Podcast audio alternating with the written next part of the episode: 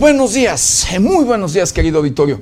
Bienvenidos, bienvenidos a una emisión más de Noticieros 90 grados. Pues hoy, hoy es jueves, jueves 23 de junio del 2022. Son las 7 de la mañana en punto. Yo soy José Maldonado y vámonos directo a la información.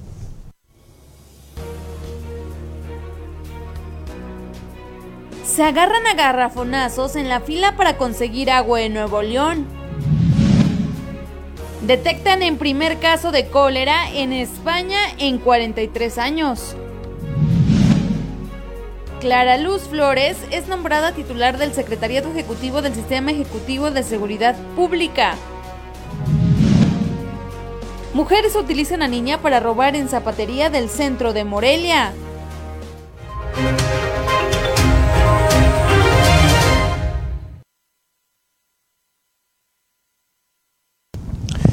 Bienvenidos, bienvenidos a una emisión más de Noticieros 90 grados. Pues sí, hoy, hoy ya es jueves, jueves 23 de junio del 2022. 23 días de este año difícil, de este año complicado. 23 días de este, el mes ya mitad de año. Difícil, complicado y preocupante en todos, pero en todos los temas. Llámesele en temas financieros, en temas sociales, en temas de política, en temas eh, de educación y por supuesto también en temas de salud. Con estos problemas sanitarios, con estos problemas sí que eh, no han dejado, ah, pues valga tranquila la humanidad con estos problemas, como es esta pandemia de este coronavirus denominado SARS-CoV-2, mejor conocido como COVID-19, que ya creíamos que habíamos vencido, pero que sí, que ya de nueva cuenta sigue haciendo de las suyas. De verdad, cuatro olas de contagios, de contagios masivos que han pasado. Y viene o hay la amenaza y hay el riesgo, de acuerdo a información de los expertos en temas de salud, de la propia, sí, de la propia Organización Mundial de la Salud, querido auditorio, de, de una quinta ola de contagios masivos de una nueva variante o de las variantes reforzadas ya o demás de este, el COVID-19. Así como usted lo escucha. Pero fíjese, aún no hemos salido de esta. Aún no hemos vencido bien a este enemigo mundial. Y ya, ya hay presencia de otra enfermedad que de igual manera sí se puede convertir en pandemia. Que de igual manera ya de ella hay presencia en varios países del mundo. Usted la, eh, pues bueno, la conoce porque le hemos informado, querido auditorio, a través de las diferentes plataformas de 90 grados. Me refiero a la viruela del mono. Así como usted lo escucha. Esta otra enfermedad que le vuelvo a repetir, ya hay registro en varias partes del planeta, en varios países del mundo. Y, pero bueno, además de estas enfermedades, hay otras, como es la epidemia, sí, escuche usted, epidemia infantil aguda.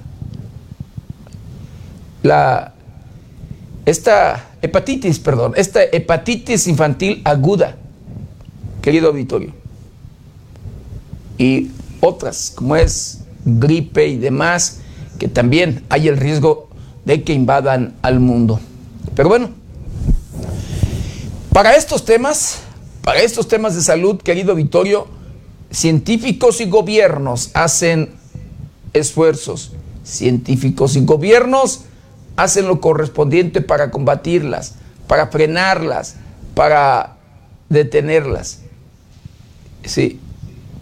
Pero hay otro problema que también arrebata vidas, que también, sí, incluso desde mi muy personal punto de vista, querido Vittorio, es todavía más peligrosa. Y lo digo de verdad por lo siguiente. Mire, se trata de la corrupción. Corrupción que va de la mano con los temas de inseguridad. Corrupción que enriquece a políticos y criminales. Corrupción que de verdad, así como usted lo escucha, eh, híjole, deja eh, a el pueblo, a las personas de bien en la indefensión.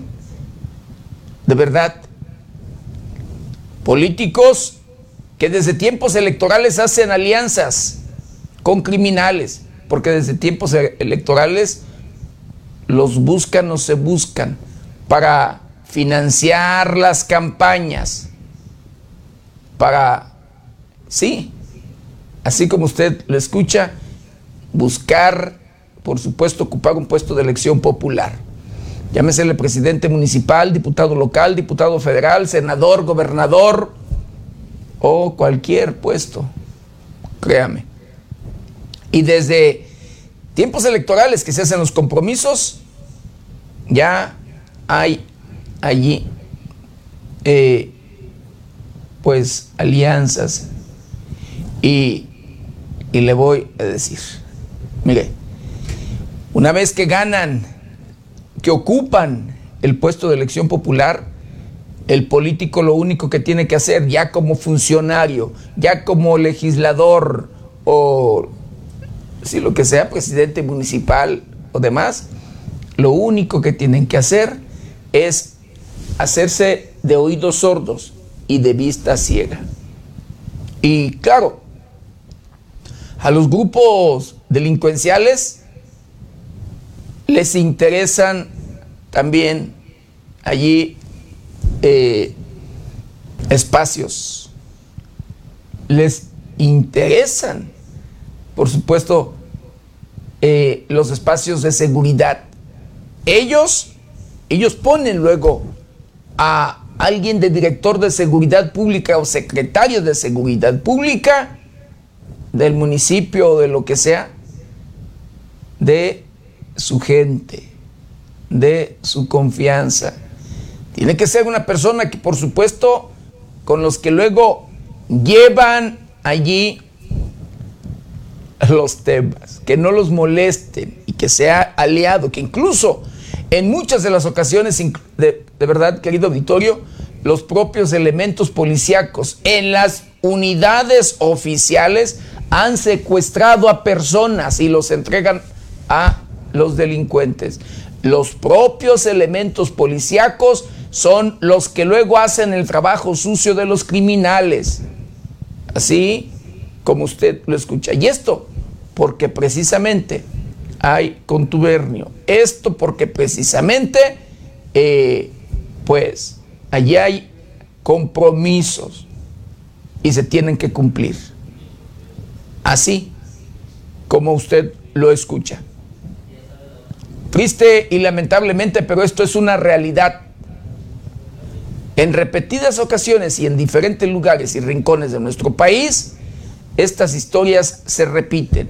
Los propios elementos policíacos son los que están al servicio de la delincuencia en aquellos municipios o lugares, por supuesto, donde ellos tienen el control, donde el grupo delincuencial tiene el control absoluto.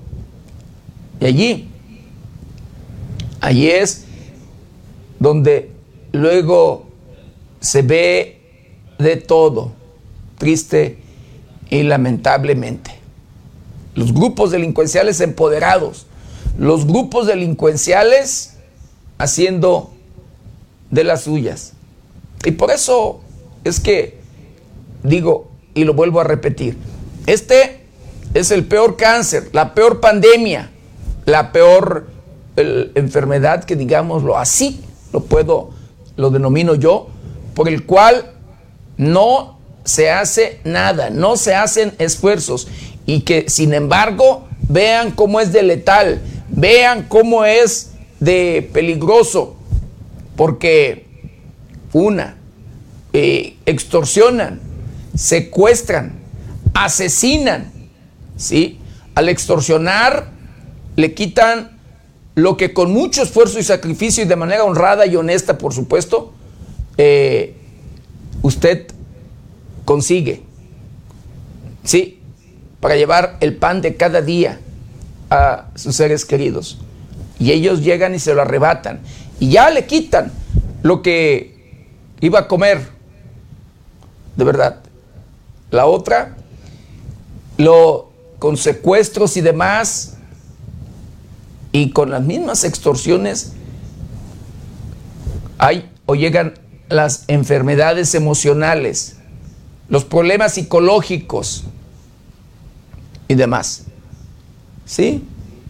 Traumas y bueno, tantas, tantas cosas de salud mental que luego por estos temas se llegan a registrar.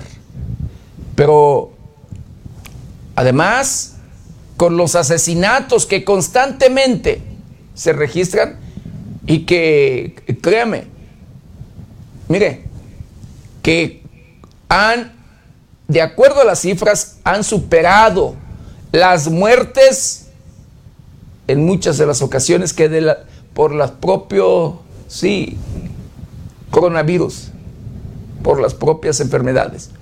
Y por eso, por eso digo yo que es la peor enfermedad, la peor pandemia o el peor cáncer. Créame. Y esto con el consentimiento de políticos, de funcionarios, así, desde regidores en los municipios, presidentes municipales y todos de verdad, de legisladores y demás, que lo único que hacen una vez que hicieron compromisos con los grupos delincuenciales es hacerse de la vista ciega y de oídos sordos. Triste y lamentablemente, pero esta es una realidad. Y bueno, pues vamos a hacer un recorrido un recorrido por el portal de noticias más importante. Y en esta mañana asesinan a una jovencita en Apatzingán. Habría rechazado a un sicario que la pretendía. Imagínese usted de lo que hablamos, precisamente. Vea, arrebatarle la vida a una persona porque lo rechacen. Bueno, eh, dentro de un comercio mueren dos individuos tras ataque armado en la colonia Valle Verde de Irapuato, Guanajuato. Guanajuato, el municipio, eh, perdón, el estado, uno de los estados más violentos del país, que, oh, valga, se pelea en el primer, el primer lugar con el estado de Michoacán. La Secretaría de Seguridad, de, Seguridad Pública o Ciudadana del Gobierno Federal asegura que hay más recursos de seguridad y refuerzos de Guardia Nacional en Baja California.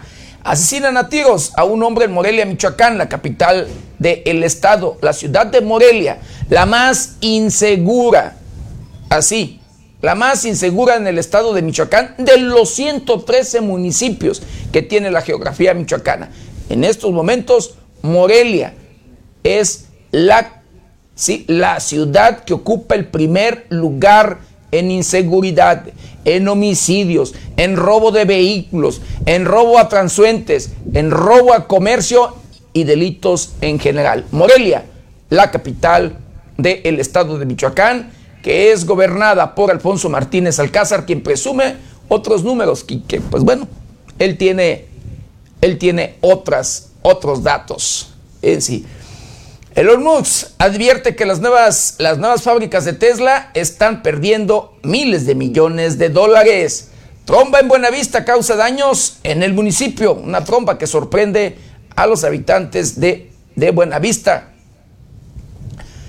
Regulador estadounidense revisará comisiones excesivas de tarjetas de crédito.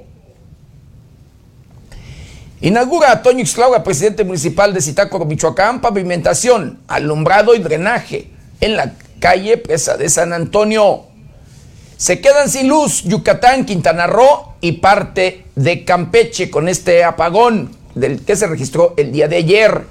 Asegura marihuana con valor de 8 millones de pesos en Zitácuaro, Michoacán, en el oriente del estado o de la geografía michoacana. Más de 23 mil vehículos extranjeros buscan regularizarse en Baja California. Estos vehículos denominados chocolate. Llama Enrique Godínez a revisar estrategia de seguridad en la entidad en el estado de Michoacán. El peso mexicano gana terreno, mientras dólar se posiciona en 20.07 pesos. Senadora Lili Telles invita al presidente de la República a, dice, para rendir cuentas por violencia en el país. Exhorta el gobernador integrante de la 75 legislatura en el estado de Michoacán, Reyes Galindo, a ayuntamientos y al Consejo Mayor de Cherán a actualizar programas de protección civil. Amplía la Secretaría de Seguridad Pública del estado de Michoacán operativos en varios municipios del occidente michoacano. Fortalece la Secretaría de la Defensa Nacional acciones de seguridad en el municipio, sí, uno de los municipios más inseguros, incluso eh, más inseguro del mundo. Me refiero a Zamora, Michoacán. De los 10 municipios, escuche usted, 10 municipios más inseguros del mundo, hay 8 de México, 8 de nuestro país, dos de ellos de Michoacán. Así como usted lo escucha. Pues estas, estas y otras noticias las encuentra en el portal de noticias 90grados.com .mx. Y bueno, vamos. El día de ayer, eh, pues se registra un fuerte terremoto que sorprende a habitantes allá en Afganistán. Híjole, con esta nota vamos a, a iniciar porque dejó cuando menos, cuando menos en el primer por allí eh, dato preliminar, mil personas fallecidas, cuando menos, y 1.500 personas lesionadas. Autoridades afganas informaron este miércoles que el terremoto de 5.9 grados registrado en el este de Afganistán ha dejado más de mil víctimas mortales, además de 1.500 personas lesionadas. De acuerdo a CNN, el jefe del Departamento de Información y Cultura de la provincia de Paktika, Mohamed Amin Osaifa les informó en llamada telefónica que más de mil personas murieron y otras mil quinientas resultaron heridas en el terremoto de este martes por la noche solo en el distrito de Gayán y Barmal en la provincia de Paktika. Este sismo se produjo en una zona remota del este cerca de la frontera con Pakistán. Se produjo a 10 kilómetros de profundidad hacia las 1.30 horas del miércoles, según el Servicio Geológico de Estados Unidos, que agregó que en un segundo temblor de magnitud 4.5 sacudió casi el mismo lugar. Por su parte, la Cruz Roja Internacional y la Oficina de la ONU para la Coordinación de Asuntos Humanitarios anunciaron el envío inmediato de asistencia a las zonas afectadas. El representante adjunto de la Secretaría de la Organización de las Naciones Unidas para Afganistán, Ramiz Alak Barov, indicó que la OCHA y la ONU están evaluando las necesidades y respondiendo a los daños tras el terremoto de anoche que ha cobrado cientos de vidas. Con información de la redacción informó para 90 grados Alejandro Frausto.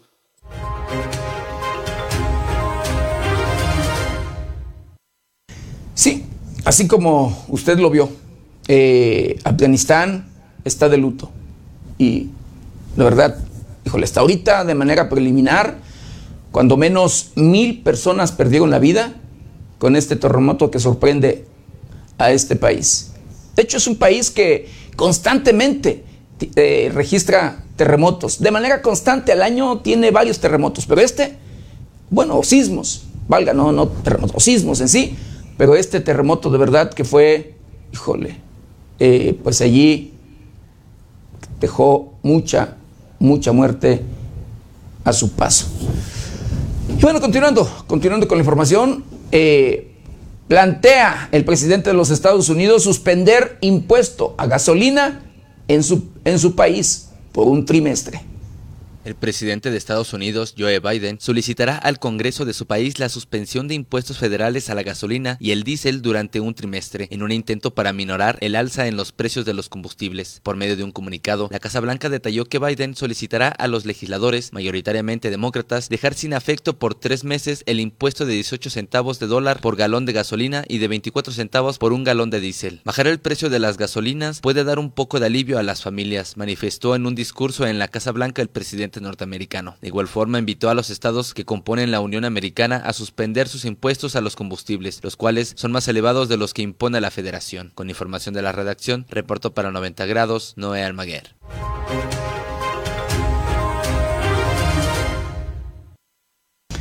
Fíjese que en los Estados Unidos normalmente la gasolina luego ha sido más barata que en nuestro país. Incluso los habitantes de los municipios o estados fronterizos han cruzado, cruzaban a cargar gasolina a los Estados Unidos por lo barato, lo más, más barato que en nuestro, país. El día de hoy la gasolina es más cara allá en los Estados Unidos que en México, así como usted lo escucha. Pero bueno, hablando de otro tema y hablando de estas protestas que se han registrado por allá en Ecuador, querido auditorio, de acuerdo a especialistas, tras 10 días de protestas, calculan cuando menos en 135 millones de dólares pérdidas económicas. Pérdidas económicas por alrededor de 135 millones de dólares han dejado las protestas indígenas que ya cumplieron 10 días en Ecuador y el gobierno de ese país no acepta eliminar el estado de excepción como condición para entablar el diálogo. Las protestas iniciaron ante el alza en los precios de los combustibles y se extendieron a 24 provincias del país, incluida la capital. El presidente Guillermo Lazo advirtió que no permitirá que las protestas paralicen el país. Los inconformes piden que el gobierno elimine el estado de excepción en las seis provincias en donde se han suscitado los mayores hechos de violencia, así como retirar policías y militares de la zona en donde se encuentran para poder concentrarse en el parque, el parquecito y la Casa de la Cultura. No podemos levantar el estado de excepción porque eso es dejar indefensa la capital. Primero hay que sentarse a, conversar, a hablar. Hay que poner los temas sobre la mesa, señaló el ministro de Gobierno Francisco Jiménez y apuntó que el presidente está listo para negociar. Las embajadas de la Unión Europea, Alemania, Estados Unidos, Gran Bretaña, Canadá, Francia, España, Italia, España y Suiza manifestaron en un comunicado su preocupación por los continuos disturbios en el país e invitaron a las partes al diálogo y a la concreción de acuerdos. Con información de la redacción informó para 90 grados Alejandro Frausto.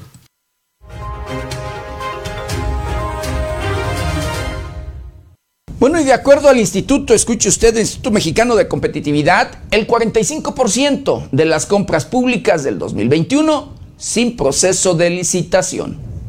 45 de cada 100 pesos que se destinaron a compras públicas en México durante el 2021 fueron a través de procedimientos sin competencia. El Instituto Mexicano de Competitividad, IMCO por sus siglas, fue por medio de un análisis de 675 mil procesos de compra disponibles en la plataforma Compranet, realizadas por más de 260 instituciones dependientes de la Federación, que se determinó que hubo falta de competencia, transparencia e incumplimiento de la ley. De acuerdo a la investigación del IMCO, en 2021 únicamente el 45% de las compras se realizaron por medio de licitación pública, el 41% se efectuó mediante adjudicaciones directas y el 4% fue por invitación restringida. En 2018 y 2021, las adjudicaciones directas se incrementaron de 36% a 45%, mientras que las licitaciones públicas disminuyeron de 56% a 45%. En ese periodo, las invitaciones restringidas parecen de 8% a 4%. Para terminar de darle al traste a la transparencia, en las licitaciones públicas se observó que una de cada tres incumplió incumplió con la publicación de uno o más documentos. Con estas cifras, de acuerdo al INCO, el riesgo de corrupción en las compras públicas aumentó en 75 de 260 instituciones federales y disminuyó en 184. Con información de la redacción, reportó para 90 grados Noé Almaguer.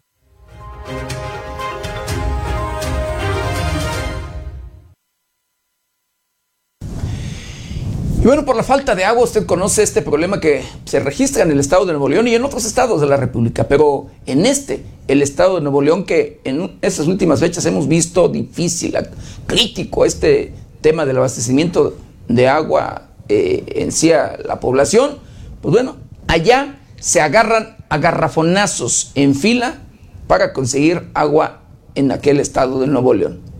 La sequía que atraviesa Monterrey, Nuevo León, originó un enfrentamiento entre habitantes la noche de lunes en un parque de la colonia Purísima del municipio de Guadalupe. De acuerdo a los primeros reportes que se vieron en las redes sociales, las mujeres realizaban fila para surtirse de agua, cuando comenzaron a discutir fuertemente hasta que terminaron a los golpes con patadas y jalones de pelo. Pero no solo eso, ya que ambas mujeres cargaban pequeños garrafones de plástico con los que se golpearon en la cabeza y en la cara. Cabe recordar que ya son más de dos semanas que están sin el servicio del vital líquido, lo que mantiene ya con gran estrés a los las personas que se encontraban en el lugar y sus acompañantes intervinieron hasta que lograron separarlas, con lo que el pleito no pasó a mayores. Con información de la redacción, reportó para 90 grados Noé Almaguer.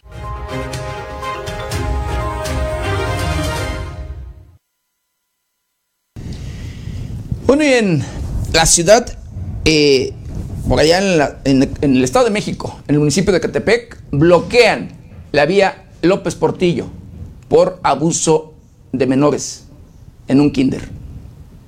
En exigencia de la detención de un profesor al que acusan de abusar sexualmente de varios niños del Jardín de Niños Concha de Villarreal, padres de familia mantienen el miércoles el bloqueo de la avenida López Portillo, el cual iniciaron desde el día anterior. Los enfurecidos padres realizaron quema de neumáticos la noche del martes en exigencia de la detención de Carlos Alberto G., profesor al que señalan como responsable de abusar de varios menores. También la mañana del miércoles se reportó el incendio de una aula en el kinder en donde se habían cometido los abusos infantiles, el cual está ubicado en la colonia Vista Hermosa. Los manifestantes padres de familia de los menores continúan en la zona que comunica a Ecatepec con Coapalco, Tultitlán, Tultepec, Cuautitlán, Ixcali y Periférico Norte, y en el bloque se pueden ver restos de los objetos que incendiaron la noche del martes en exigencia de justicia. Los padres de familia han generado un importante caos vehicular, bloqueando el paso al transporte público y particular y advirtieron que no se moverán hasta que las autoridades les informe de la detención del presunto responsable acusaron a la directora del plantel de proteger al presunto abusador de menores, pues cuando llegaron los policías municipales para detenerlo, ya no se encontraba en la escuela, por lo que también piden castigo para ella. A través de su cuenta de Twitter, la Fiscalía General de Justicia del Estado de México informó que investiga el presunto abuso de dos menores en un kinder de Ecatepec y ya se solicitó a las autoridades judiciales una orden de aprehensión. Con información de la redacción para 90 grados, Jade Hernández.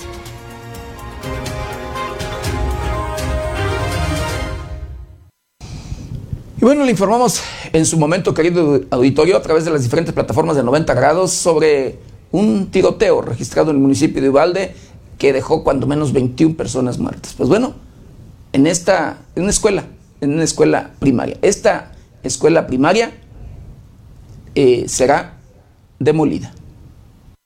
El alcalde de Uvalde en el estado de Texas, Don McLaughlin, informó de las instalaciones de la escuela primaria Rob Elementary van a ser demolidas, inmueble en donde el pasado 24 de mayo se produjo un tiroteo que lamentablemente dejó 21 personas muertas.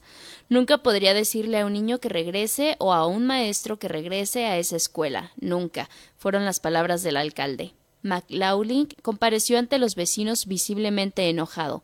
Ahí acusó al Departamento de Seguridad Pública del Estado de Texas, a su líder, el coronel Steve McCraw, por no informarle adecuadamente del avance de las investigaciones y de realizar declaraciones confusas para equivocar cualquier autocrítica.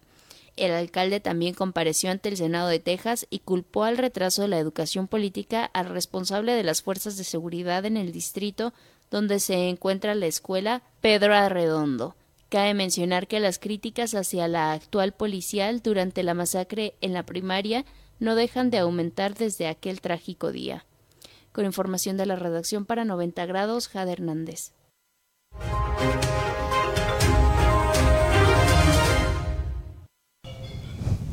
Mire, este no es el primer hecho que se registra ya en los Estados Unidos, en escuelas y en diferentes lugares. Lamentablemente, los mismos o el mismo gobierno de los Estados Unidos tiene responsabilidad, porque cualquier persona en aquel país, cualquiera, puede comprar armas de cualquier calibre, de verdad, incluso de uso exclusivo del ejército. Las armas de calibre 50 esta arma de penetración, escuche usted, que tiene un alcance de penetración de cualquier calibre de blindaje de hasta dos kilómetros, el llamado o denominado Barrett. Con facilidad lo compran. Y que los grupos delincuenciales en nuestro país incluso las traen con, como si nada. En Estados Unidos consigue de todo. Pero además es el país ¿sí? que más consume drogas en el mundo el país que, al que ingresan drogas a diestra y siniestra, aunque le hagan al cuento de que combaten y que presionan a países para que no eh, valga, eh, se distribuya o se combate el, el tema del narcotráfico y demás. Digo, si quisieran, y siempre lo he dicho, siempre lo he dicho, si quisieran, no permitirían que entrara un solo gramo de droga Digo, porque tienen, hablando de tecnología, los mejores equipos tecnológicos en todos los sentidos para detectar, hacer demás, este, bueno, tantas cosas. Y sin embargo, bueno, mire, desde tecnología, eh, este, capacitación, o sea, adiestramiento en todos los aspectos, eh, personal o demás. Y cuentan con el ejército, uno de los ejércitos se supone que, que igual cuentan con todo y tienen el mejor entrenamiento. Pero bueno, sin embargo, ingresan drogas a diestra y siniestra y al mismo tiempo sale armas y demás. Y eso es, es negocio donde también ellos están involucrados. Usted recordará que incluso por allí un chinito, un chinito que fue asegurado, detenido en México, con, en una casa llena de dólares, todo un cuarto lleno de dinero. ¿Sí? Pues bueno, ese chinito era hermano o es hermano de una funcionaria de la CIA y que a través supuestamente de aviones del propio gobierno de los Estados Unidos ingresaban drogas. ¿Así usted cree que se va a acabar esto? ¿Usted cree que en los Estados Unidos no hay corrupción? Por supuesto que la hay. Y ahí están las consecuencias, ahí están los resultados. Pero bueno, así las cosas. Y en otro tema, un hombre enfrenta a ladrones, a ladrones armados y evita que lo roben. Un hombre logró evitar el robo de su automóvil al enfrentar a dos sujetos, esto pese a que los presuntos delincuentes se encontraban armados. Los hechos ocurrieron en Puebla capital y quedaron registrados en una cámara de vigilancia, y en él se puede ver el dueño del coche sorprender a los malhechores. Al encontrar a uno de los sujetos al interior de su auto, lo golpea con la puerta del coche cuando intentaba bajar, pero luego se retira al ser amenazado con una arma de fuego. El presunto delincuente ya solo regresa al auto para tomar algunas cosas e huir con su cómplice, pero no se llevaron el vehículo. Con información de la redacción para 90 grados, Jade Hernández.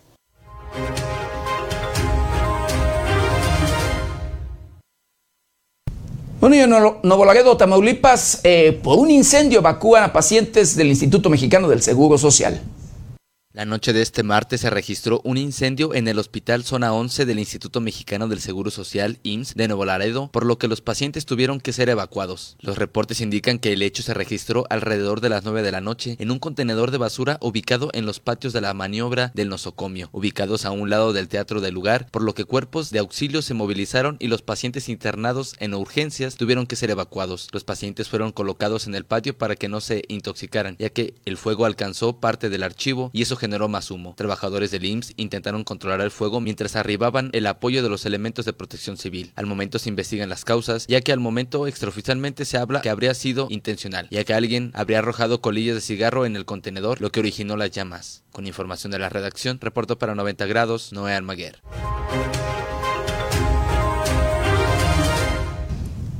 Y bueno, ante el riesgo de esta quinta ola que se anuncia, de esta quinta ola de contagios masivos de COVID-19, pues bueno, eh, siete estados de la República adelantan el fin de clases. A causa de la quinta ola de COVID, autoridades de algunos estados en México han decidido adelantar el fin de las clases presenciales. Como medida de prevención ante el aumento de contagios por COVID-19, los estados de Nayarit, San Luis Potosí, Colima y Tamaulipas de la República decidieron adelantar el fin de las clases presenciales. Esto luego de que los casos se encuentran aumentando a más de 10.000 diarios. Tan solo durante las últimas 24 horas se registró un aumento de 13.752 nuevos casos de COVID-19 en el país, además de 41 defunciones. Por ello es que Nayarit, San Luis Potosí, Colima y Tamaulipas se suman a Baja California Sur y Durango para adelantar el fin del ciclo escolar presencial 2021-2022. Con información de la redacción para 90 grados, Jade Hernández.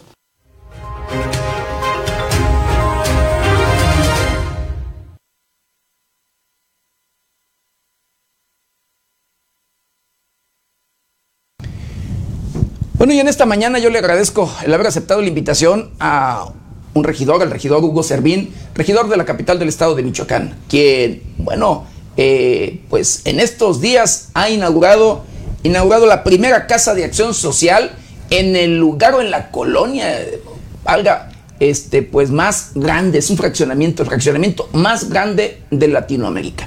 En este lugar donde se registran día a día el resto de problemas en todos los sentidos, sociales, inseguridad, eh, salud y demás.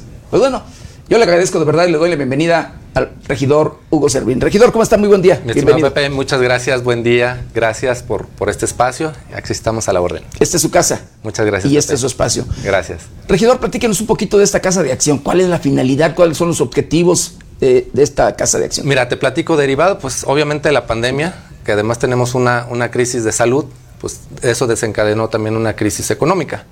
Muchos negocios, muchas personas tuvieron que dejar su empleo, su, su, negocio o fueron despedidos. Entonces, analizando, eh, esta es la primera casa de gestión eh, de un servidor en donde va a contar con una, una, farmacia con medicamentos a bajo costo, incluso a los que dan más barato, en, en, en, de esas cadenas que dan más barato, nosotros vamos a estar alrededor de un 10% abajo del, costo para el público en general. Sin embargo, si tú te registras al club de salud, obtendrás un 20% de descuento adicional a los precios que hay en el, en el, en el mercado. Y con ello pues vas a tener eh, privilegios, por ejemplo, también dentro de la casa eh, me sumé al programa de, de, abastecimiento de leche con los diputados federales del PAN para poder eh, vender este, este, este producto. Obviamente, si pertenece al club, va a tener un costo menor. Al, al, que, se, al que generalmente se, se, se, está dando. Yo, lo, yo en esta casa de gestión lo estaré dando en 8 pesos el, el, litro, subsidiado obviamente por un servidor. Adicional contaremos con eh, consulta eh, médica gratuita. Pues bueno, busqué una de las zonas de la ciudad más afectadas precisamente por, este, por esta pandemia, por esta crisis económica, y pues la verdad va a ser un beneficio real para los, los ciudadanos. Te platico, la farmacia eh, es operada por una franquicia. Eh, que, que, yo estuve buscando para poder hacer este convenio y que ellos realmente son quien brindan el servicio, yo les proporciono el espacio físico este, y, de esta manera poder brindar estos, incluso es una empresa fuera de, de, de, Michoacán que fue la con la que pude negociar los, los precios, primero hicimos un scouting eh, de mercado de los precios y de ahí eh, anduvimos buscando las mejores opciones y es una empresa de la ciudad de, de la ciudad de Hidalgo, del, perdón, del estado de Hidalgo, en donde eh, ellos son quienes nos estarán eh, proveyendo el servicio de farmacia. Entonces va encaminado a, a, gestión de varios temas, pero principalmente, por supuesto, el tema de salud, que ahora en estos días incluso hay el riesgo, el riesgo de una quinta ola de contagios masivos de COVID-19. Y, y, y, bueno, a ver, es que sí nos habla y, y suena interesante. Descuento incluso si se se afilian a, al programa de salud que tendremos. Al programa de salud de hasta un 20%. Así es. Además del descuento que ya tienen, o sea, un, del descuento, eh, valga de acuerdo a los precios eh, al público que se ven o se conocen en, en, en, el mercado. En el mercado. Así es, eh, ya si lo sumas viene siendo casi un 30% de descuento en medicamentos este, y, te digo, la consulta será gratuita. Y además eso, precisamente la atención de los médicos allí sin costo alguno. Efectivamente, este lugar, este fraccionamiento que es el más grande de Latinoamérica, así reconocido, eh, pues se ve y se vive de todo. Así es, he tenido la oportunidad, ayer estuve haciendo recorrido precisamente en la colonia para invitar a los vecinos, porque la inauguración va a ser el día de mañana a las 6 de la tarde. Eh, estoy invitándolos a, todos que nos puedan eh, acompañar y posteriormente tendremos un horario de 8 de la mañana a 10 de la noche para la atención de todos los ciudadanos, que cabe mencionar que no es exclusivo para Villas del Pedregal se puso ahí porque es la zona que requiere de mayor atención en este momento, pero también estaremos inaugurando en, lo sucesivo más, más, casas de, gestión de este, de este tipo para realmente poder apoyar, porque si bien Villas del Pedregal se encuentra pues un tanto retirado de la ciudad, pero y también hay gente de la, de la propia ciudad que requiere este tipo de, no, no, pero Villas del Pedregal también es de la ciudad, son... Sí, sí, sí, pero me refiero a, la, a, la, distancia que, se, que, que existe hacia, hacia vías del, Pedregal y el, acceso hacia... hacia Yo creo que es comprensible por parte de los ciudadanos en todos los casos, en todos los sentidos, porque eh, quieras o no, o sea, es un lugar eh, pues el más habitado ahorita aquí en, en, Morelia, en la capital del estado de Michoacán. Son 17 mil viviendas, aproximadamente 70 eh, mil habitantes, para darnos una idea de la cantidad de, personas que habitan y que padecen la, colonia.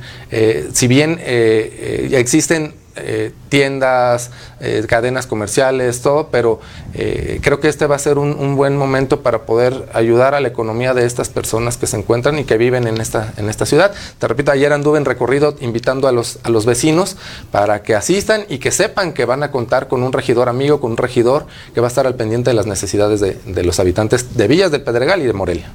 ¿Cuál es el objetivo en sí, valga como meta, de casas, hacer casas eh, no, tengo, todo va a depender también del bolsillo porque todo esto es financiado por, por, mi, por mis recursos propios, este, mi sueldo y los negocios que yo tengo es de, lo que, de donde yo destino este recurso para apoyar a la gente. ¿El municipio no aporta nada? No, no, no, es de, es de recurso propio. Pues bueno, creo, desde mi muy personal punto de vista, es una obra de verdad eh, buena en todos, en todos los sentidos y que seguramente los habitantes lo verán con buenos ojos, agradecerán en todos los aspectos y pues bueno, ojalá todos, todos los regidores o todas las autoridades hicieran eh, este, tipo, este tipo de obras porque nuestro país lo necesita. Así es, Pepe, y es la idea, crear este, este, este, este programa piloto para replicarlo y, poderlo compartir con el resto de los regidores del, del país. Luego a veces vemos que las autoridades hacen acuerdos, sí, hacen por allí convenios o contratos con empresas farmacéuticas para distribuir eh, el medicamento, pero allí ya con utilidades, con tanto para los funcionarios que llevan a cabo la, la firma y a precios, por supuesto, altísimos. Pero bueno. Aquí, aquí, la idea realmente es apoyar la economía de los, de los habitantes y obviamente es, es eh, como lo digo en mi eslogan, hacer sinergia ciudadanía y gobierno para que juntos podamos crecer, porque si le dejamos toda la carga al gobierno difícilmente se va a poder llevar a cabo y también si, si lo dejamos al ciudadano va a ser complicado que lo pueda llevar a cabo. Por eso tenemos que hacer sinergia ciudadanía y gobierno. Y hablando de, temas de corrupción, querido Victorio, ahorita que le cité precisamente esto que hacen luego a veces firmar cosas, hacer eh, convenios y por el tema de corrupción. ¿Qué opina usted sobre este tema que se ve y se registra constantemente cada día más en nuestro país? Bueno, el, tema de la, de la, corrupción en México, a raíz de la llegada de este gobierno, ha sido eh, eh, se ha escalado. Ahorita estaba viendo la nota que, dabas en el sentido de que la mayor parte de las obras fueron adjudicadas directamente y no existió la competencia para poder eh, eh, competir las empresas mexicanas en, quién da el mejor precio, eh, quién tiene la mejor calidad. lo dejan a la discreción y lo otorgan directamente.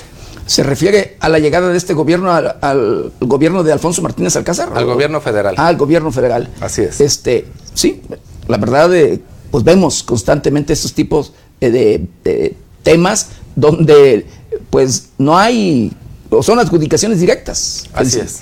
Y no, y, por supuesto no les importa en lo absoluto el ver, ahorrar para luego invertir en otros, en otros temas allí sociales.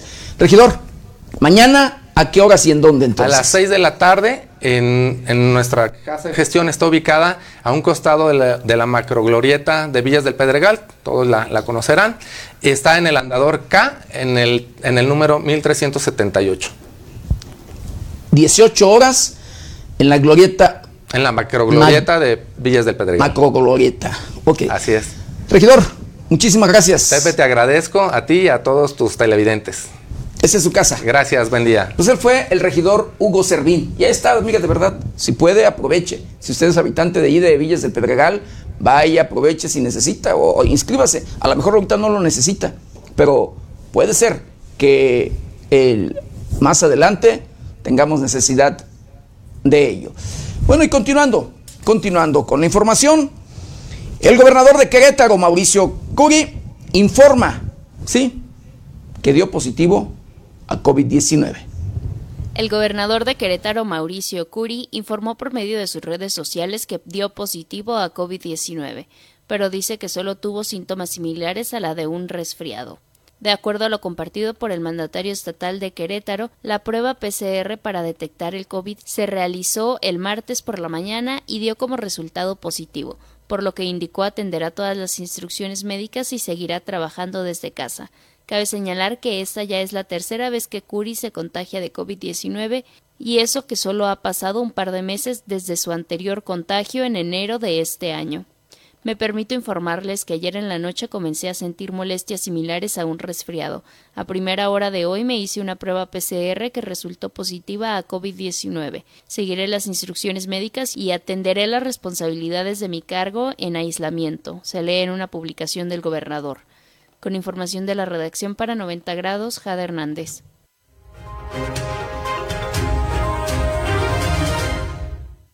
Y escuche usted, en 43 años, sí, o después de 43 años, detectan el primer caso de cólera autóctona. Esto en España. El gobierno de Castilla-La Mancha detectó la semana pasada un caso de cólera, enfermedad que no se producía en España desde el año de 1979. De acuerdo a medios locales, autoridades informaron que el caso corresponde a un menor que aparentemente se infectó al beber agua estancada en una finca en la provincia de Toledo, pero al momento no existen detalles que indiquen si hay más afectados ni la fuente exacta de la contaminación. Se sabe que luego del contagio la niña fue hospitalizada, pero ya fue dada de alta. No se trata de un caso grave, a pesar de lo cual se ha procedido al cierre de la finca hasta asegurar que no existen más riesgos para la población, dijo un portavoz de Castilla-La Mancha. Además, la Consejería de Sanidad, al localizar la finca, procedió a realizar los análisis oportunos con los que detectaron cólera en el agua y el inmueble finalmente fue clausurado. Con información de la redacción para 90 grados, Jade Hernández.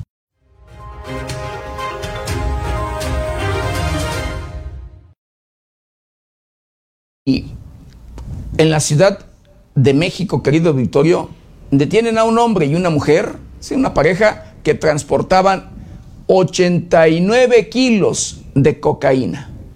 Un hombre y una mujer fueron vinculados a proceso luego de ser detenidos cuando tripulaban en un vehículo en el que se transportaban casi 89 kilos de cocaína. Los hechos se registraron en la alcaldía Guajimalpa el pasado 8 de junio, cuando agentes de la Guardia Nacional detectaron un vehículo Volkswagen circulando en la carretera México-La Marquesa. Los agentes les marcaron el alto a la unidad para realizarle una revisión de rutina, localizando en la cajuela 88 paquetes con un peso de 88.99 kilos de una sustancia con las características de la cocaína. Los detenidos fueron identificados como como Edgar M. y Javier V., quienes junto con la droga y el vehículo en el que viajaban fueron puestos a disposición de la autoridad correspondiente. Finalmente, un juez de distrito especializado en el sistema penal acusatorio en la Ciudad de México vinculó a proceso a los detenidos por su probable responsabilidad en la comisión del delito de contra la salud en la movilidad de transporte de cocaína. Con información de la redacción, reportó para 90 grados Noé Almaguer.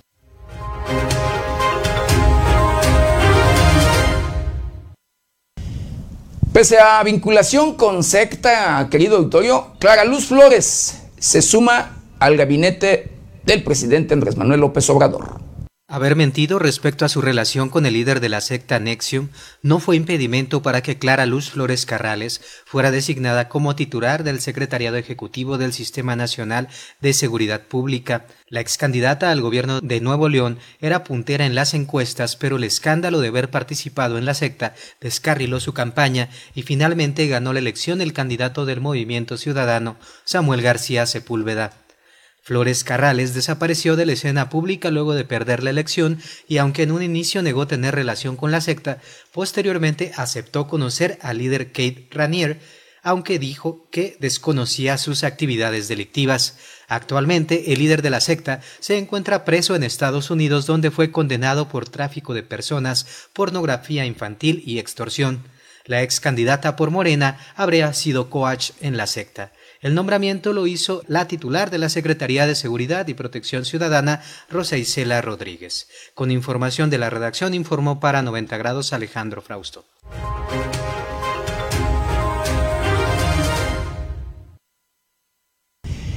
Y es que Clara Luz Flores, querido Victorio, fue nombrada titular del Secretariado Ejecutivo del Sistema, Nacional, es el Sistema de Seguridad Pública Nacional. La Secretaría de Seguridad y Protección Ciudadana, Rosa Isela Rodríguez, informó por medio de su cuenta de Twitter que Clara Luz Flores Carrales, exalcaldesa de Escobedo y ex candidata de Morena para la gobernatura de Nuevo León, fue nombrada titular del Secretariado Ejecutivo del Sistema Nacional de Seguridad Pública. Por instrucciones del presidente de México, Andrés Manuel López Obrador, formalizamos el nombramiento de Clara Luz Flores como titular del Secretariado Ejecutivo del Sistema Nacional de Seguridad Pública de la Secretaría de Seguridad y Protección Ciudadana de México se lee en un comunicado de Twitter.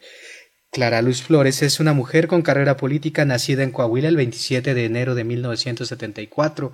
Es licenciada en Derecho y pertenece al partido político Movimiento de Regeneración Nacional, antes militó durante 22 años en el Partido Revolucionario Institucional. Cabe mencionar que Luz Flores tuvo el cargo de diputada local en el Congreso del Estado de Nuevo León en el periodo de 2006 a 2009 y también fungió como presidenta municipal del municipio de Escobedo durante tres periodos, el primero de 2009 a 2012, luego de 2015 a 2018 y el último de 2018 al 2020. Además, su candidatura al gobierno de Nuevo León fue durante las elecciones de 2021. Con información de la redacción informó para 90 grados Alejandro Frausto.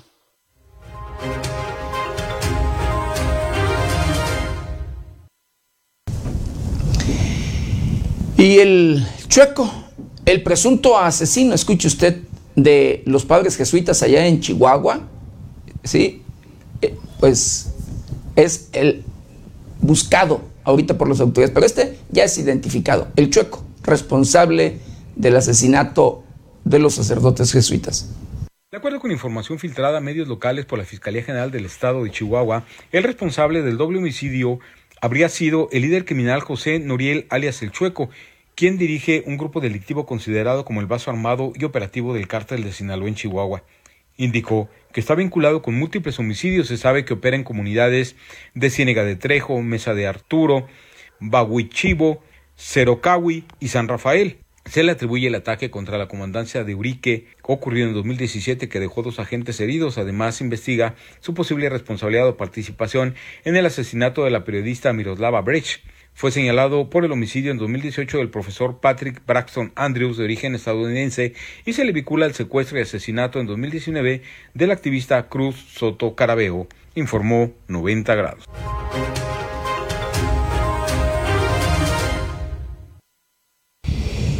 Y fíjese, el gobierno del estado de Chihuahua ofrece eh, recompensa de 5 millones de pesos. 5 millones de pesos a quien dé información sobre el paradero de este, de este sicario, de este asesino.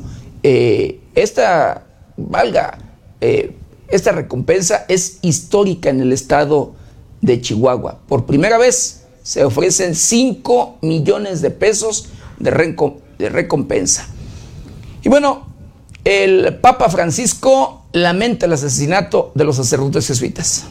Luego del lamentable asesinato de dos sacerdotes jesuitas y un guía de turistas el pasado lunes en el municipio de Urique, en Chihuahua, el Papa Francisco expresó consternación por tantos asesinatos en México que asegura causan un sufrimiento inútil. Al finalizar la audiencia general de miércoles en la Plaza de San Pedro del Vaticano, el pontífice expresó dolor y consternación por los asesinatos que se registran en México, en especial los de los dos religiosos a los que llamó sus hermanos jesuitas. Me acerco con afecto y oración a la comunidad católica afectada por esta tragedia. Una vez más repito que la violencia no resuelve los problemas, sino que aumenta el sufrimiento inútil. Fueron las palabras del Papa. Recordemos que los hechos ocurrieron en la tarde del lunes cuando Javier Campos Morales, de 79 años, y Joaquín César Mora Salazar, de 80, intentaron auxiliar y brindar protección a un hombre que entró a la iglesia huyendo de personas armadas. Con información de la redacción, informó para 90 grados Alejandro Frausto.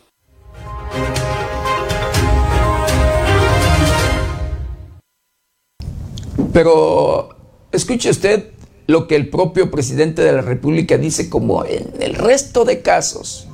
Así.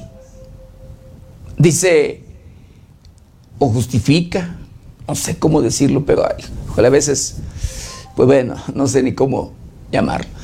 Dice que el lugar donde asesinaron a los sacerdotes jesuitas está controlado por el crimen, lo sabe, y lo sabe el gobierno. ¿Y por qué no, se, por qué no le arrebatan el control? Si lo saben, ¿por qué siguen permitiéndolo? Pero bueno, esa es la declaración del presidente de la República.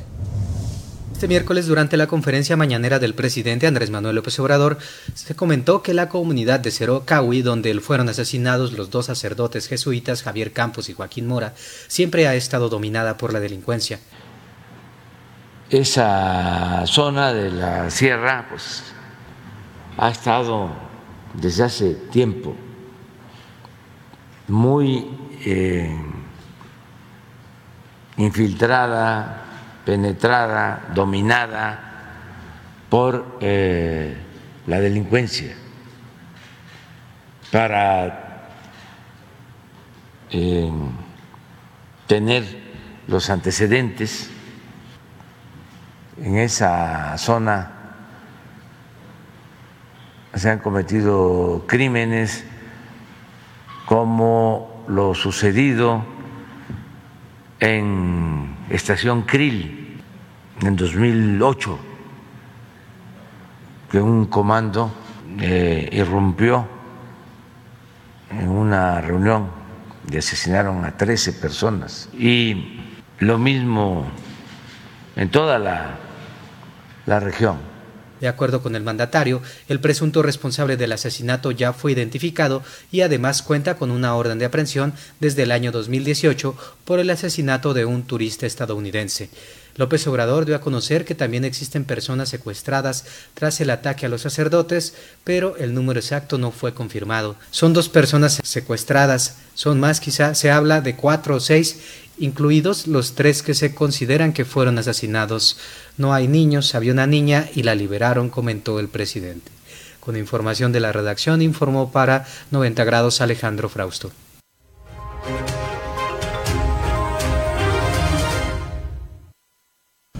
Pues también ya fue identificado el sicario ¿sí? que asesinó a ocho personas en Zamora y Jacona, ¿sí? en el estado de Michoacán. El nenuco es el presunto sicario, ya identificado y buscado. Un sujeto apodado El Nenuco fue identificado como el presunto autor material del asesinato de ocho personas y las lesiones de cuatro, hecho registrado la tarde del martes en los municipios de Zamora y Jacona. Además, se identificó a las víctimas. Al respecto, la Fiscalía General del Estado informó a través de un comunicado que fueron identificados Luis Fernando Che, Antonio M., Serafín T., Ignacio R., Pedro S., Jesús C., José Ramiro M. y Agustín M. como las víctimas de Sergio Eduardo A., alias el Nenuco, este último presunto responsable del multihomicidio quien de acuerdo con las primeras investigaciones se encuentra relacionado en otros hechos delictuosos. Asimismo, la Fiscalía General del Estado informó que los lesionados son Julisa Casandra C., Gustavo P., Pedro H. y el elemento de la Policía Estatal Ricardo E., quienes fueron canalizados a un osocomio de especialidades para su atención médica. El personal de las diversas disciplinas en materia pericial continúa con los trabajos de campo a efecto de avanzar en las investigaciones y esclarecer los hechos, indicó la dependencia. Informó 90 grados.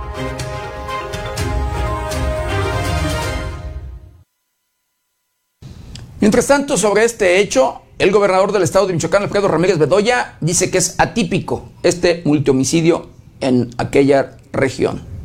Tras el multihomicidio ocurrido en Zamora y Jacona, donde un presunto sicario asesinó a ocho personas en distintos hechos delictivos entre ambos municipios, el gobernador de Michoacán, Alfredo Ramírez Bedoya, calificó este caso como algo atípico, ya que no está acorde con el modo de actuar de otros homicidas. En conferencia de prensa, Ramírez Bedoya informó que mantiene comunicación con el fiscal de Michoacán, Adrián López Solís, al respecto de este caso, pues se debe conocer si este hombre trabajaba bajo la influencia de alguna droga que lo hiciera cometer estos actos. Además señaló que el fiscal le comentó que en sus años en el cargo jamás había visto un caso de esta naturaleza. Añadió que esta persona tenía carpetas de investigación, una por homicidio y otra por amenazas, además de que la investigación debería revelar si el presunto sicario actuó por su cuenta o era un homicida a sueldo. El mandatario estatal reconoció la reacción oportuna de la policía estatal y municipal que abatieron al homicida en un enfrentamiento que dejó otras cuatro personas heridas, incluyendo un policía, aunque consideró que hubiera sido mejor arrestarlo con vida para seguir una línea de investigación a profundidad. Ramírez Bedoya enfatizó que este caso cayó por sorpresa, ya que dijo, en Zamora se vive una reducción de homicidios dolosos desde hace dos meses en un porcentaje del 50%. Reportó para 90 grados Luis Manuel Guevara.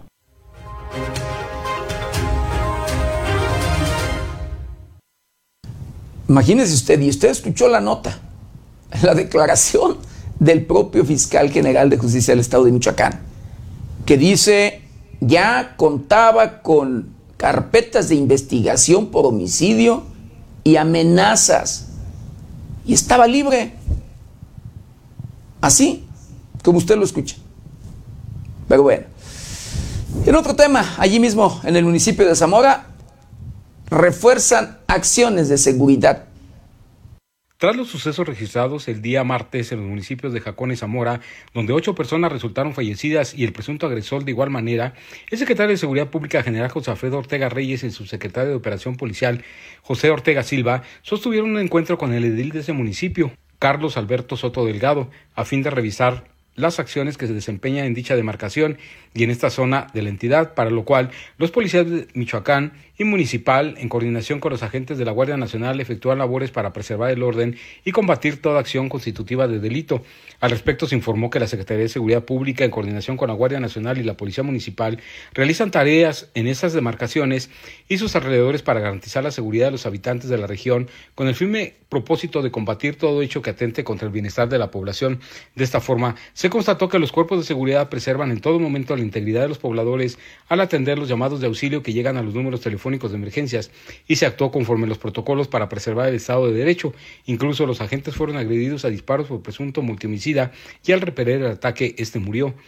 Las tareas de blindaje Zamora son permanentes y tienen la finalidad de detectar a personas con mandatos judiciales vigentes o a quienes con sus acciones transgredan la ley, además de buscar armas de fuego, cargadores, cartuchos, drogas y vehículos con reporte de robo. Es de mencionar que de acuerdo con datos de agencias internacionales, Zamora sería el municipio número uno del mundo en homicidios por cada 100.000 habitantes. Uruapan ocupa el octavo, informó 90 grados.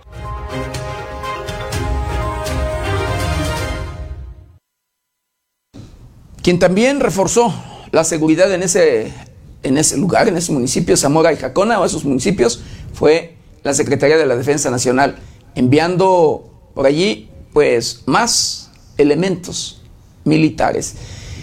Y bueno, por su parte, el gobernador del estado de Michoacán, Alfredo Ramírez Bedoya, aseguró que el exgobernador de Michoacán, Silvano Aureoles Conejo, da órdenes a la gente desde Texas. Esto luego de los plantones que se viven en pleno centro histórico de la capital michoacana ante la amenaza de la Coordinadora Nacional de Trabajadores de la Educación, Poder de Bases, de sabotear el Bedoya Fest con el que se conmemora un año de la victoria de Morena por el sólido campo, el gobernador Alfredo Ramírez Bedoya aseguró que los sindicalizados reciben órdenes del exgobernador Silvano Orioles Conejo desde Texas. El mandatario estatal afirmó que la expresión sindical ya habría recibido línea de hacerse presente, pues tienen la indicación de causar desorden. Subrayó que si llegan a hacer presencia en el evento serían enviados por el gobierno anterior. En conferencia de prensa, Ramírez Bedoya sostuvo que una de las corrientes sindicales de profesores en el estado es coordinada por Héctor Ayala Morales, quien fue secretario de Educación en el periodo de Silvano Aureoles. Sobre el evento, el gobernador emanado del partido político Morena señaló que contarán con la presencia de Mario Delgado, dirigente nacional, y que el Bedoya Fest es organizado por la dirigente estatal Juliana Bugarini Torres.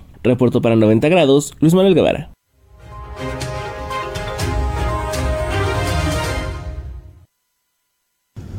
Y sobre este tema, el propio Silvano Aureoles Conejo ya contestó a través de un Twitter. Dice que es una pena que el gobernador del estado de Michoacán pues hable de este tema y que el que señala o en sí pues está obligado a aprobar. Pero bueno, así las cosas. Silvano defendiéndose cuando sabemos, híjole, que tiene una colota y sabemos cómo se manejaba, cómo se ha manejado en sí el propio eh, Silvano Aureoles conejo. Hasta ahorita, el gobernador de Michoacán más corrupto de la historia de la entidad, de verdad. Pero bueno, así las cosas. Y sí, el, bueno, eventuales no existen, son corrupción sindical. Así también lo dice el propio gobernador del estado de Michoacán, Alfredo Ramírez Bedoya. El gobernador de Michoacán, Alfredo Ramírez Bedoya, aseguró que no existen los profesores eventuales como los sindicatos de maestros han hecho ver, sino que son actos de corrupción de las distintas expresiones sindicales y nóminas alternas, enfatizó. En conferencia de prensa, Ramírez Bedoya señaló que los distintos líderes siguen pidiendo mayor número de plazas, pues se encuentran en dificultades al haber vendido una cantidad de plazas de manera corrupta. Asimismo, señaló que fue el exgobernador Silvano Aureoles Conejo quien dividió a la gente en rojos y azules, quien dividió en rojos y azules a la gente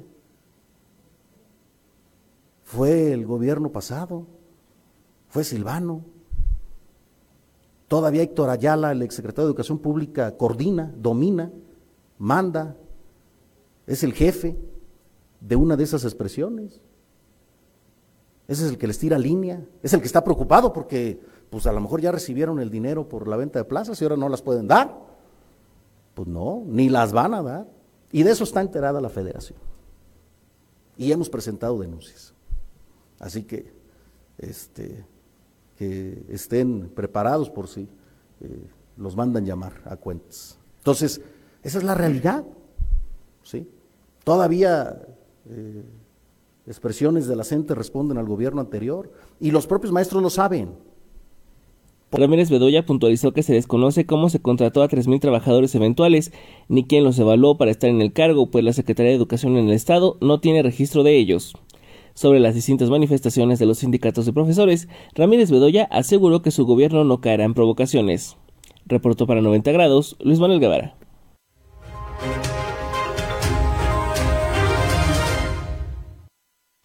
Pues luego de estas declaraciones, los propios dirigentes del poder de bases, este pequeño sector eh, de la CENTE, advierte que continuará con plantón y bloqueos.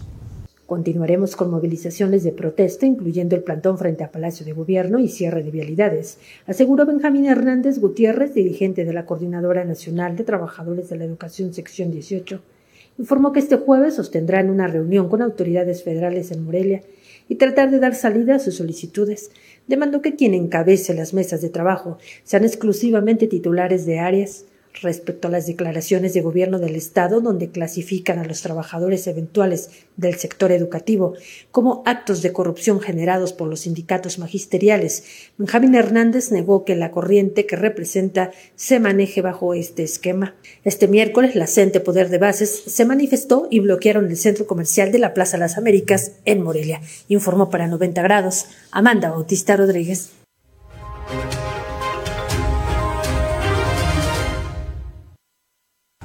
Y bueno, de acuerdo al secretario del Ayuntamiento de la capital michoacana, Yankel Benítez, pues dice que Morena no cuenta con permiso para realizar el Bedoya Fest. Los festejos de gobierno del Estado deben ser cuando se tengan resultados de la administración y no solo en las urnas, manifestó Antonio Carreño Sosa, líder estatal de Movimiento Ciudadano. En las vísperas, el Ayuntamiento de Morelia no había recibido ninguna solicitud para el evento que se ha denominado Bedoya Fest actividad prevista el próximo sábado en la Plaza Morelos a las 10 de la mañana. Así lo había confirmado el secretario de Ayuntamiento, Yankel Benítez Silva. Sin embargo, fue el mismo partido a través de sus redes sociales quien exhibió el documento en donde se otorga el permiso desde el pasado 7 de junio, en el que el secretario de Ayuntamiento firma la autorización y aclara que llevará a cabo una reunión de carácter político en la plaza de Jardín Morelos del centro histórico de esta ciudad el día 25, de 2 de la tarde a las 23 horas. En el documento se señala que es responsabilidad exclusiva del organizador contar con el permiso del día del evento, hacerse cargo de la vigilancia para mantener el buen orden y que en caso de colocar algún toldo debe ser estético y de color blanco, sin portar ningún tipo de publicidad acorde a la imagen urbana del centro histórico, en donde se prohíbe hacer uso del equipamiento urbano, clavar en el espacio solicitado y queda prohibida cualquier clase de vehículos automotores en las banquetas. Se impide la pinta y propaganda en postes del equipamiento urbano. Este miércoles el secretario de Ayuntamiento de Morelia, Yankel Benita Silva, informó que hasta el momento el partido Morena no había solicitado permiso alguno. Para 90 grados, América Juárez Navarro.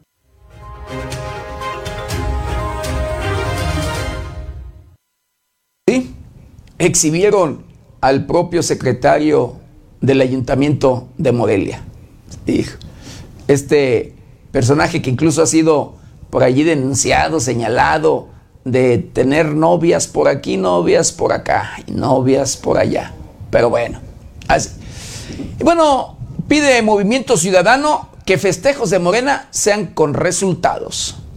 Los festejos de gobierno del Estado deben ser cuando se tengan resultados de la administración y no solo en las urnas, manifestó Antonio Carreño Sosa, líder estatal de Movimiento Ciudadano, en las vísperas del Bedoya Fest, evento de Morena para celebrar el año de triunfo de Alfredo Ramírez Bedoya, gobernador de Michoacán.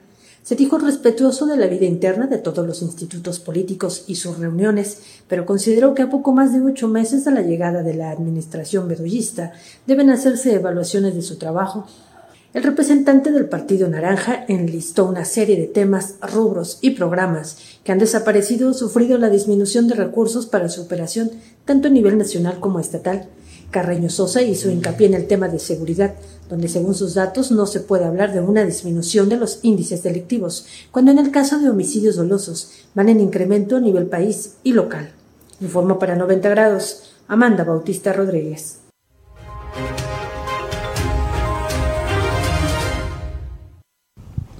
Y escuche usted, híjole, ponga atención en la siguiente nota. En Morelia, la capital del estado de Michoacán, mujeres utilizan a una niña para robar en zapatería.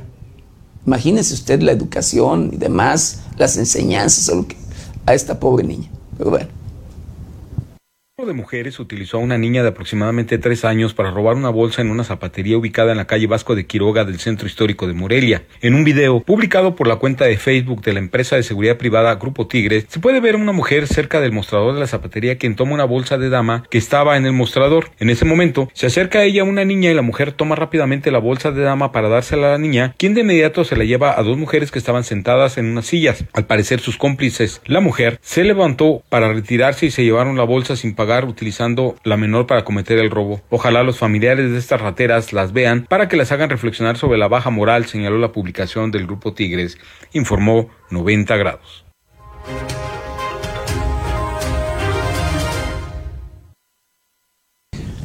Repagan en tiempo récord puente por Sacobá, por Socavón, pero puente elevado en Siervo de la Nación presenta nules avances. Esto en Morelia, Michoacán. En tiempo récord, el gobierno municipal de Morelia anunció la puesta en marcha del puente de la avenida Siervo de la Nación, que la semana pasada presentó un socavón. Sin embargo, al inicio de esta misma avenida, el puente elevado que se generó para evitar el tren entre Siervo de la Nación y Periodismo, que tiene desde la pasada administración, sigue sin presentar importantes avances. Con bombo y platillo y todo un despliegue de difusión para presumir la obra, fue este lunes pasadas las 10 de la noche el argumento en la lentitud de la obra es que la pasada administración no entregó expedientes ni información, pero sí ejerció el 60% del presupuesto asignado y solo avanzó un 30%. Y aunque ya se realizaron dictámenes estructurales de la obra del puente elevado en Siervo de la Nación y Periodismo, dichos trabajos se activarán a mediados de mayo y estos van a paso lento, a pesar de que existe un nuevo contrato con la empresa encargada de la construcción de la misma.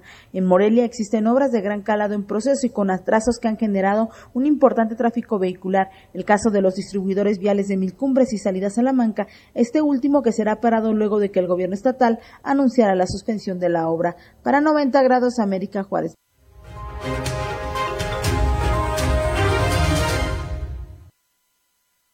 Y bueno, las fosas clandestinas, querido auditorio, continúan apareciéndose, continúan registrándose.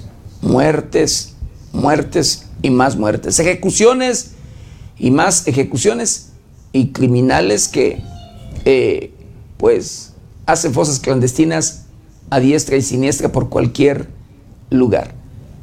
En Uruapan, eh, Tangancícuaro, y Yapatzingan. Ahora fue en el municipio de Uruapan donde el martes las autoridades hallaron una fosa clandestina con los cuerpos de dos personas en estado de putrefacción en la comunidad de Jucutacato, pero además en Tangancico, y Apatzingán varias personas más fueron ejecutadas, entre ellas una mujer de 20 años de edad. Sobre la fosa clandestina fue en Jucutacato, en Uruapan, donde pobladores dieron parte a las autoridades en que cerca del panteón las fuertes lluvias habían dejado al descubierto parte de un cuerpo humano. Cuando llegó al sitio personal de la Fiscalía Estatal, comprobaron que se trataba de dos cuerpos inhumados legalmente. También el martes, en Tangancícuaro fueron localizados los cadáveres de dos hombres con impactos de bala y en el lugar también fueron halladas dos bicicletas al parecer propiedad de las víctimas, quienes fueron identificados como Ramón M de 36 años y Armando R de 25 años. Mientras en el municipio de Sitio fueron hallados sin vida dos hombres que además estaban encobijados con huellas de violencia y con impactos de bala, esto en la población de la Herradura. En Apatzingán también, el martes, una mujer de aproximadamente 20 años de edad fue asesinada de un balazo en la cabeza en el lugar conocido como Cerro de las Graditas. La víctima no fue identificada, informó 90 grados.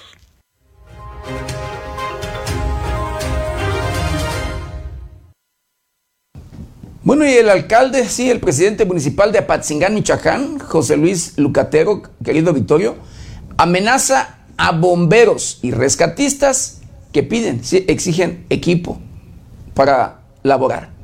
Así, pues que exigen mejores condiciones allí laborales pero el presidente municipal incluso les dice, no quiero proceder de otra forma. Luego de que el martes se registrara un gran incendio en un corralón vehicular en el que varios bomberos y rescatistas resultaron intoxicados, integrantes del gremio se manifestaron en la presidencia municipal de Apatzingán en exigencia de equipamiento nuevo, mejores condiciones de trabajo y mejoras en infraestructura de protección civil y bomberos. Los rescatistas se manifestaron en la presidencia municipal. El presidente municipal José Luis Cruz Lucatero salió a confrontar a los manifestantes y les exigió que se retiraran del sitio. No quiero proceder de otra forma, regresen a su trabajo, amenazó el alcalde de la Alianza Morena PT a los manifestantes. En rueda de prensa posterior, dijo que los manifestantes cometieron varios delitos y faltas administrativas por manifestarse en la presidencia municipal, por lo que los llamó a reintegrarse a sus labores, aunque no informó los detalles del pliego petitorio que le entregaron los manifestantes, una de ellas de poner al nuevo coordinador de protección civil nombrado apenas el martes, informó 90 grados.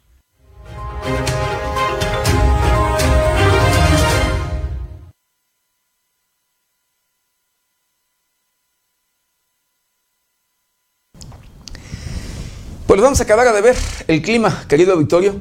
Hay que estar muy pendientes, sí, porque eh, los cambios climáticos constantemente los estamos viendo. El día de ayer, en diferentes puntos del país, eh, trombas, lluvias fuertes y demás, pues bueno, sorprendieron en varios municipios, registrándose caída de árboles, eh, entre, otras, entre otras cosas. Así es que estar, granizadas y demás. Así es que hay que estar muy, pero muy pendientes de pues del cambio climático día a día.